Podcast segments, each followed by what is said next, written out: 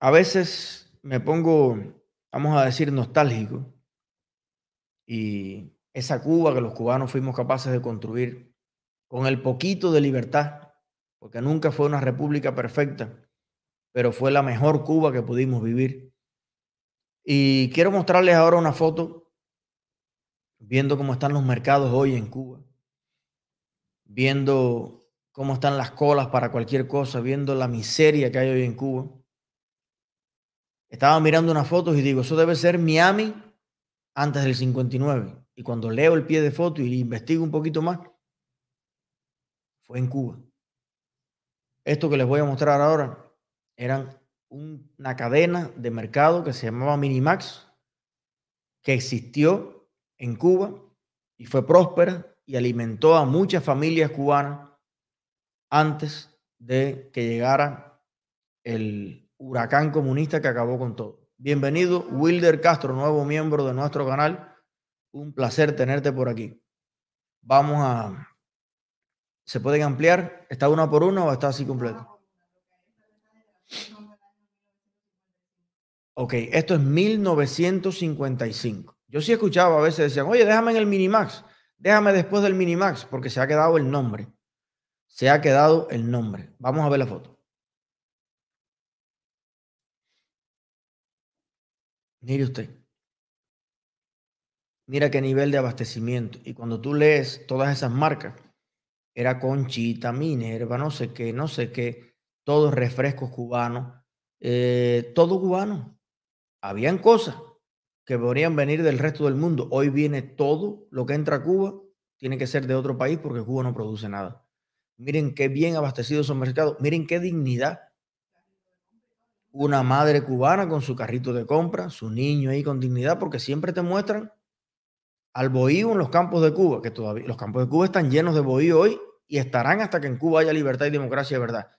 Pero eh, esa no era toda Cuba. Habían problemas, claro que había, pero había una Cuba pujante, una Cuba próspera y lo que había era que llevar esa prosperidad a todo el país. No es terminarla. Si usted tiene una semilla de prosperidad en Cuba, en todas las capitales de provincia, en La Habana sobre todo, ver una ciudad delantera para el mundo. Lo que hay que hacer es sembrar esa semilla en todos los lugares de Cuba para que hubieran todas las oportunidades. Pero cuando uno ve las bodegas que había en el propio Yaray de Vázquez y en Vázquez, las bodegas estaban llenas de todas las latas, de todas las cosas, de todo el arroz, azúcar. Eso nunca faltó en Cuba. Nunca. Y el bodeguero, como era el dueño de la bodega, conocía a todo el mundo en el barrio, le daba crédito, le decía, chico, págame cuando pueda todo valía centavos, el dólar estaba equiparado con el peso. Vamos a seguir. Mira las promociones atrás, compra uno, te llevas dos, compra tres y te llevas cinco. Eran los mercados en Cuba, 1955. Lo mismo que en Miami. Lo mismo que en Miami. De hecho, lo mismo que en Miami no. Eh, la Cuba del 55 tenía lo mismo que usted ve hoy en Miami. Porque Cuba era una cosa enorme al lado de lo que era Miami, que Miami era una ranchería y cuatro playas. Busquen las fotos de Miami en el 1955 para que tú veas que son es Ocean Drive y dos o tres calles aquí. La Habana era otra cosa. La Habana era un, Nueva York al lado de, de Miami, de tanto desarrollo y tantas cosas que había. Mire usted qué dignidad. La mujer cubana. Mire usted qué rostro. Ninguna de esas mujeres veía pasar un extranjero por el lado y le iba para arriba. Ninguna de esas mujeres estaba poniendo, eh, no señores, eso era eh, otro, otro tipo de persona, otro tipo de decencia, otro tipo de, de cubanía. ¿Tú crees que esas mujeres querían vivir en ningún otro país del mundo? No. En Cuba te podía ir mal o en Cuba te podía ir bien, pero existía en Cuba, en la misma Cuba, la oportunidad de superarte, de trabajar, de luchar, de salir adelante. Ya eso desapareció de Cuba. Mire cuántos tipos de, de cosas diferentes. Vamos a ir.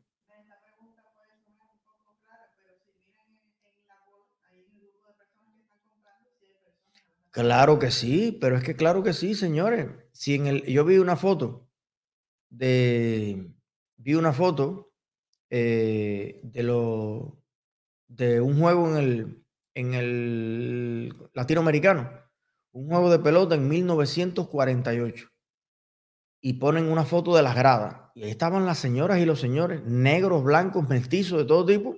Y había que ver las mujeres negras. Qué nivel de elegancia. Ahí con su cartera, todo el mundo, tiki. Yo vuelvo y repito, nadie está diciendo que Cuba era perfecta. En Cuba había un millón de problemas como los hay y los habrá en todos los países. Señores, pero en Cuba había un espacio para la prosperidad, la dignidad, el emprendimiento, el crecimiento. En Cuba había productos, en Cuba había comercio, en Cuba había desarrollo, en Cuba había guagua, en Cuba habían aviones. En Cuba había un referente de prosperidad y Cuba era primero segundo en tantas cosas en el mundo. Y hoy somos las nalgas del planeta, por no decir otra cosa. Seguimos.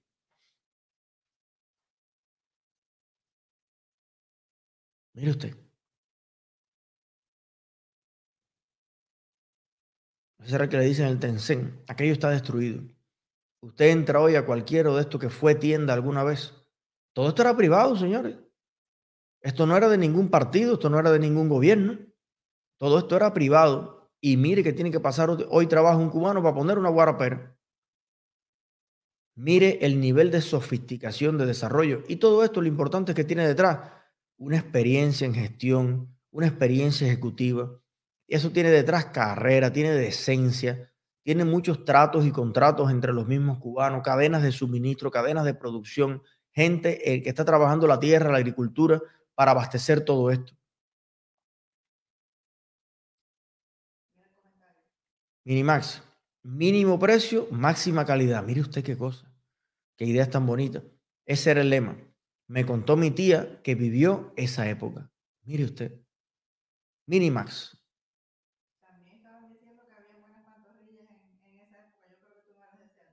No, yo nací, yo nací, a mí me quitaron la leche a los siete años. Yo tengo las canillas que podía tener.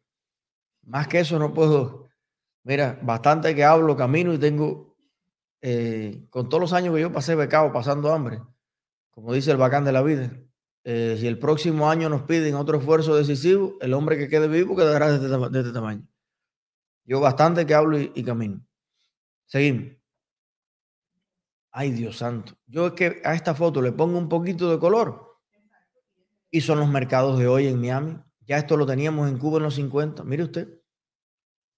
Mire usted. Y todo ese pollo que usted está viendo ahí, eso no era de Kentucky. Ese era del que tenía la granja de pollo y, y los frigoríficos y el matadero de pollo que la revolución le expropió.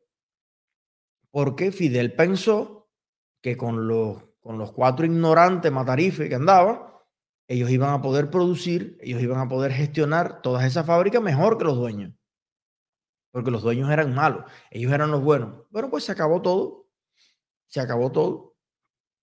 Hoy esas neveras lo que tienen es hambre, miseria, mosca. Y lo poco que se vende tiene que ir de los Estados Unidos. El pollo que se vende tiene que venir de los, de los campesinos de los Estados Unidos del enemigo.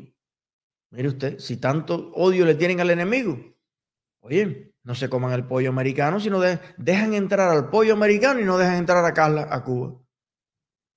No dejan entrar a los cubanos, no dejan entrar a los médicos, no dejan entrar a los deportistas. Ah, pero el pollo del enemigo sí puede entrar. Mírenlo. Este era pollo cubano, made in Cuba, porque antes, para el que no lo sepa, Cuba exportaba carne. Busque el ingenio de Fraginal. Busque los datos de la exportación de Cuba en los 30, los 40, los 50, para que usted vea cómo Camagüey, cómo había europeos y americanos comiendo bisteces de Camagüey.